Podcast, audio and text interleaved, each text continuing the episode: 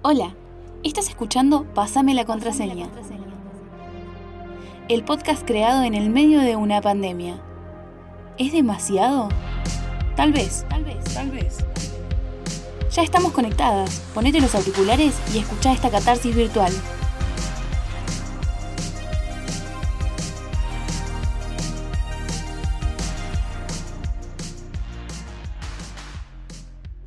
Bueno, estamos en el cuarto capítulo de Pasame la contraseña. Yo soy Gaby y junto a Mique Juárez y Dari Brues vamos a estar hablando un poco de los vínculos, la cuarentena. Es algo que nos afecta a todos, lógicamente, porque estamos en una situación mundial que nos va a afectar psicológicamente. Por lo menos yo no estoy preparada para esta realidad y pareciera que todos los códigos o las formas que nos veníamos vinculando antes de la pandemia y de la cuarentena y del distanciamiento social cambiaron, por lo menos hasta que la cuarentena termine. Entonces pienso en si hay que reiniciarse quizás en esto, en esto que estamos tan metidos en la virtualidad. Habría que preparar algunas nuevas maneras de vincularnos o cómo hacemos para regenerar la forma de mantenernos en contacto. Además de todas estas preguntas, hay una pregunta que abre como está el tema de hoy, que es qué está sucediendo, qué nos sucede con nuestras emociones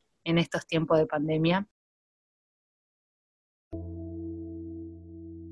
En este contexto eh, me relaciono como puedo, básicamente.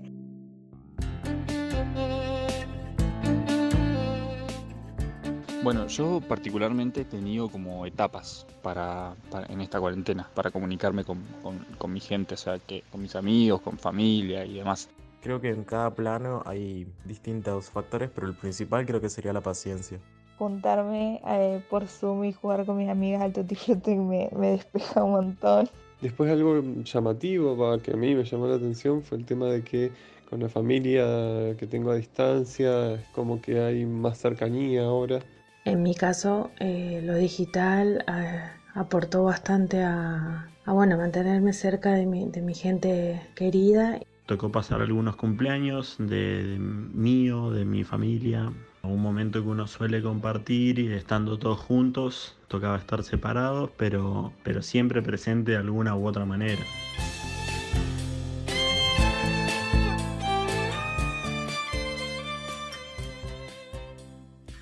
Pero bueno, ya llevando eh, varios días todos en cuarentenades, eh, llegó un momento, por lo menos en lo personal, que a mí ya la virtualidad me sobrepasó. En el plano laboral, como independiente, eh, me pasó de tener que explicarle muchas veces a las personas que los tiempos están distintos. Entonces, bueno, empezamos a implementar lo que fue Zoom, pero nada, también al, cabo de un tiempo se, se, tornaba medio tedioso encontrar un horario. Y todo lo que sería educativo, etcétera, creo que como todos sufriéndola mucho, tenemos docentes muy mal capacitados.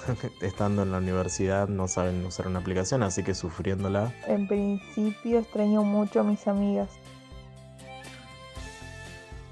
Bueno, está claro que hay muchas formas de sentirse en, esta cuarentena. Es algo que venimos hablando desde el primer capítulo, pero con los vínculos es algo como muy particular porque interpela directamente a los sentimientos que está atravesando cada uno y a los sentimientos que nos atraviesan con cada uno de nuestros vínculos. Digo, no son los mismos sentimientos cuando hablamos de un vínculo de amistad o con un vínculo familiar lejano o con una amiga, con un compañero de la facu o del trabajo. No sé ustedes cómo la están pasando, chicas, con sus vínculos, pero yo por lo menos estoy como en una inestabilidad total. A mí lo que me quedó resonando, hay un montón de cosas nuevas, digamos, eh, más allá de que por ahí quizás antes ya nos manejábamos con las redes sociales, ahora es la única forma en la que nos podemos relacionar o por ahí es la forma más difundida sobre cómo poder seguir sosteniendo un vínculo y eso es súper llamativo, es como readaptarte a nuevos códigos o volverlos como más carne, hacerlos más propios para seguir sosteniendo amistades o otro tipo de relaciones. Sí, de hecho, por ahí, si bien antes una charla por WhatsApp podía ser algo pasajero para relacionarse, ahora es como sin poder tener contacto físico la única manera de hacerlo, o sea, WhatsApp o cualquier otra red social o lo que sea, digamos, es un contacto virtual. Y yo particularmente lo que me pasó fue que por ahí con mis amigas más cercanas como que hablo constantemente por WhatsApp y antes no era así. O sea, antes hablábamos cada tanto porque como que cada una tenía una rutina establecida y estaba en lo suyo y ahora al estar cada una en su casa y con el celular en la mano a las 24 horas hablamos mucho más. Bueno, eso a mí no me estaría pasando. Estoy con el teléfono todo el día, pero así todo no me estoy comunicando mucho con las personas que tengo cerca. Pero bueno, es porque justamente es eh, muy variada la forma en la que podemos llegar a vincularnos en este contexto, pero el uso de las tecnologías es un punto como central de toda la comunicación en este momento. Pensar la forma que las tecnologías vienen, no sé si a instalar, porque, por ejemplo, usar WhatsApp era algo que estaba ante la cuarentena, sí, pedir delivery también, trabajar de forma remota, medio freelancer, era algo que también estaba antes de la cuarentena y generaba vínculos con nuestros clientes o jefes o compañeros, como que se podían hacer cosas, trámites, pagar boletas y eso, y generar vínculos más o menos afectivos, pero ahora en cuarentena como que las tecnologías vienen como a decir, bueno, hacelo de esta manera porque si no muchas más opciones no te quedan y cuando pase la pandemia quizá queden también esas formas de vincularse tan mediatizadas por las tecnologías, por las redes sociales o por, puede ser, llamarse por Zoom que está dentro de la, virtualidad, pero no es una red social propiamente dicha, digamos. Y obvio que la tecnología hay que pensarla como, bueno, un punto central, porque ahí nos encontramos, estamos vinculando personas que por ahí antes de la pandemia, como vos, Dari, que quizás no se hablaban tanto, ahora lo están usando un montón, a el WhatsApp o a Zoom, a hacer videollamadas, a, no sé, festejar cosas o no, que por ahí la tecnología nos permite seguir vinculándonos. No quiero ser fan de las tecnologías, pero tampoco medio rechazarlas porque hay una brecha generacional en el uso y quizás nuestra edad sea las más beneficiadas a la hora de decir, bueno, che, si nos juntamos a, no sé, merendar y prendemos todas las cámaras de nuestro Zoom y nos estamos juntando. Entonces ahí medio que está pasando algo también copado. Sí, ni hablar. Respecto a esto de encontrarnos en otras plataformas, estar en una cuarentena, por ejemplo, limita un montón de cosas en cuanto a celebraciones, festividades, eh, momentos de encuentro donde comúnmente lo presencial predomina. Hay un investigador de estudios antropológicos que se llama Día VTR Alvarado Luis Alberto, un apellido súper raro, que habla sobre las festividades y dice que en general constituyen un espacio-tiempo que rompe cierta monotonía rutinaria, rompe con lo cotidiano y se presenta como una celebración acompañada de un montón de rituales. Tener una celebración tiene un montón de momentos en particular o un montón de situaciones que se dan solamente cuando se celebra algo. Es decir, hay pequeños rituales, ya sea elegir cambiarse la vestimenta, tomar algo, comer algo, que viene a romper con la rutina. Y bueno, celebraciones puede haber un montón, puede haber cumpleaños, casamientos, gente que se recibe y festeja, hay muchísimas opciones. Y nosotros nos planteamos qué pasa con esos eventos ahora en cuarentena, qué hacemos con todas esas cosas que estábamos acostumbrados a compartir de forma presencial. Lo más común, estoy segura, todo el mundo conoce a alguien que cumplió años en cuarentena. Bueno, y ahora les quiero contar sobre un cumpleaños que tuvo una celebración muy particular. Rocío cumplió años cuando recién estaba empezando la cuarentena, Neuquén todavía estaba en la fase 1 con un montón de limitaciones. Acá nos cuenta cómo vivió ese día.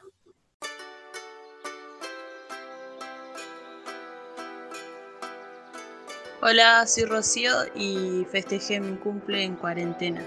La idea fue hacer una comidita linda y hicimos una fiesta de disfraces. La idea de festejar de disfraces fue mía porque a pesar de que estábamos en cuarentena yo quería que mi cumpleaños sea como los anteriores y ponerle toda la onda. Entonces hice unas tarjetitas de invitación y ahí les puse que sí o sí tenían que venir disfrazados y hacíamos competencia y bueno, después ganaba uno. Lo festejamos ahora en familia, que fue re lindo, la pasé muy bien. Incluso es uno de los cumpleaños que agradezco. Eh, mis tíos, mis primos, mis abuelos quisieron hacerme una fiestita por Zoom. Entonces ellos en su casa se disfrazaron con lo que pudieron y bueno, ahí jugamos a juegos, se nos iban ocurriendo y y, mis amigos también lo mismo, con dos mejores amigas, ellas también se disfrazaron en sus casas y después hicimos videollamada para festejar y cada una con su trago.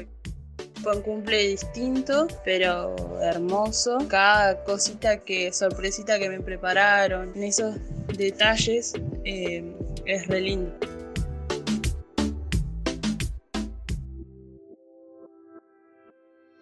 Me parece que es una opción súper interesante permitirse jugar con la originalidad al momento de querer recrear ciertos ambientes y tratar de hacer llegar el cariño a la persona que está cumpliendo años. Por último, quiero hacer referencia a las personas, que por ahí también es algo que nos toca de cerca, las personas que se recibieron de manera online que por ahí uno lo ve tan difícil en este proceso. Entonces, quiero hacer referencia a esta gente, gente de FISCE, que también tuvo la oportunidad y se pudo recibir de manera online.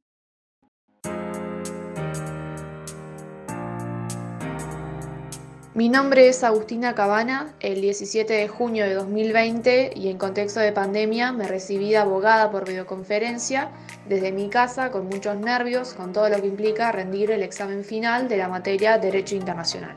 Me comuniqué por correo electrónico con Departamento de Alumnos y la secretaria académica Ana Singraf para solicitar mesa especial por ser la última materia de la carrera. Me respondió que la mesa de examen se iba a desarrollar por Zoom. Cuando me di cuenta que podía terminar la carrera rindiendo por videoconferencia, sentí todo lo que cualquier estudiante siente cuando está por rendir un examen final. Obviamente, la ansiedad y la sensación de ir atravesando la última mesa de examen de mi carrera me invadía, hasta que finalmente escuché, ¿alguna pregunta más? Felicitaciones colega, no lo podía creer, lo logré, lo logré, lo logré, decía todo el tiempo. Me sentí muy acompañada por mi mamá, por mis abuelos, por mis amigos. Muy pocas personas sabían que ese día rendía la última materia de la carrera. Me retiré de la videoconferencia unos minutos para avisarle a mi mamá, a mis abuelos y amigos. Fue muy emocionante. Y festejé, por supuesto. No pudimos realizar grandes festejos, pero ya vamos a tener oportunidades de hacerlo.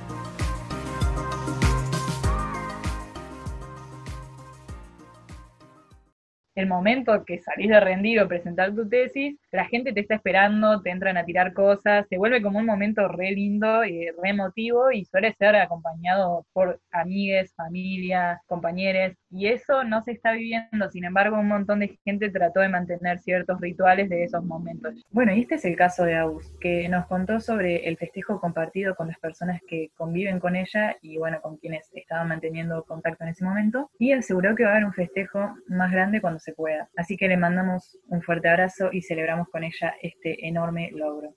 Cuando vos hablás de que nos toca de cerca lo de recibirnos, ¿lo decís porque pensás que en algún momento nos vamos a recibir, Mike? Yo espero que sí, o sea, pienso que en este contexto incluso podemos llegar a tener esa oportunidad, Dari, por favor. Admiro a las personas que se recibieron en este momento, más que nada por el nivel de concentración que tienen que tener para estudiar en su casa. ¿Cómo hicieron que pase la fórmula o la receta? Este es el momento donde enviamos nuestras felicitaciones cargadas de mucho afecto a las personas que pudieron lograrlo. Aplauso virtual. Aplauso, aplauso.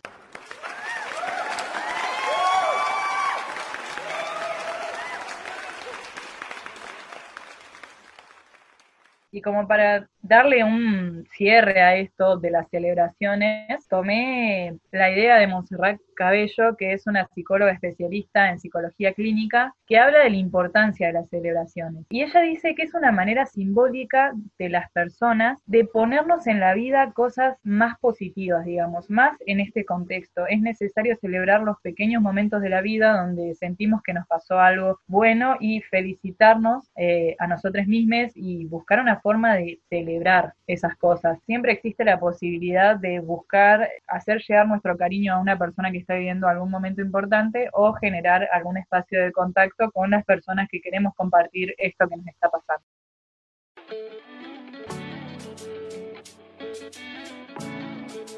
Es una mierda, es una recontra mierda. Eh, sí, mis vínculos cambiaron absolutamente casi todo virtual.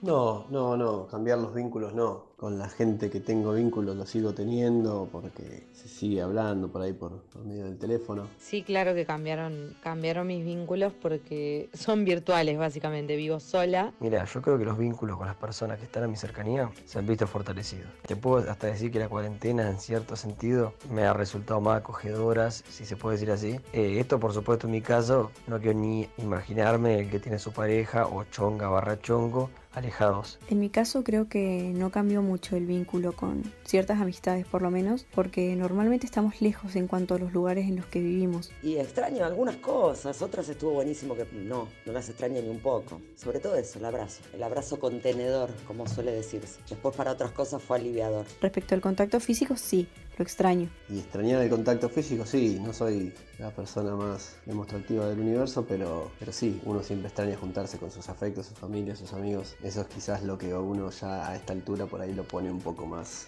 más tenso, ¿no? Es un gesto lindo y ahora que no lo podemos hacer, es como que se extraña un poco más. Y el tema del contacto físico, pff, más todavía. Sentir la presencia de otra persona, eh, sentir el cuerpo de otra persona y esa relación que se da entre los cuerpos. Yo no creo que haya nada realmente que, que lo reemplace al contacto físico. O sea, que me disculpen las autoridades, pero el hombre es un ser social y no hay nada, no hay mejor manera de manifestar esta naturaleza nuestra que estar por lo menos uno al lado del otro haciéndose compañía que es una mierda, una recontra mierda. Eh, no se puede vivir así, de ninguna manera se puede vivir así. Medio año, yo no aguanto más, no sé, ustedes.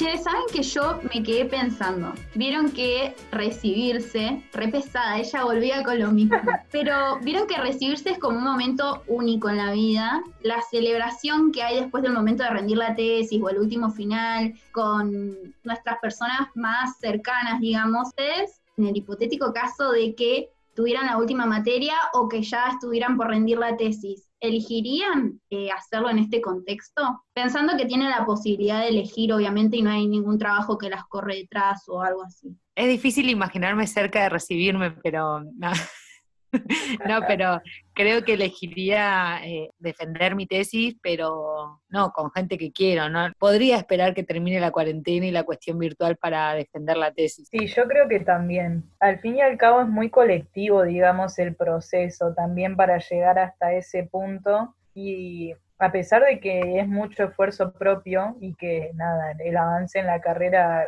lo construye UNE, me parece como re colectivo. Creo que yo esperaría también eh, por eso. Para abrazar a alguien, básicamente. Sí, ni hablar. El necesitar estar en contacto y el no imaginarse el construir una relación solamente de una manera virtual, tiene que ver con algo biológico. Es porque, bueno, en primer lugar, el tacto es el primer sentido que se desarrolla en el útero e investigaciones eh, muestran que el contacto físico con otros reduce el efecto de estrés ya que eh, baja los niveles de cortisol. También, por ejemplo, no sé, las caricias, los abrazos, los apretones de manos, todas aquellas muestras de cariño estimulan la producción de endorfinas, que son sustancias químicas que nos hacen sentir bien y también aumentan los niveles de oxitocina. Bueno, y eso por ahí es como una explicación a nivel biológico y a nivel social es que básicamente somos seres sociales, entonces siempre necesitamos interactuar con otras personas. Bueno, Cory Que es un profesor de comunicación en la Universidad de Arizona, especializado en los vínculos entre el afecto táctil y el estrés, dice que existe algo que se llama hambre de piel. Es el término de uso común para lo que en la ciencia se conoce como la privación de afecto, que está asociado a una serie de daños psicológicos e incluso físicos para la salud.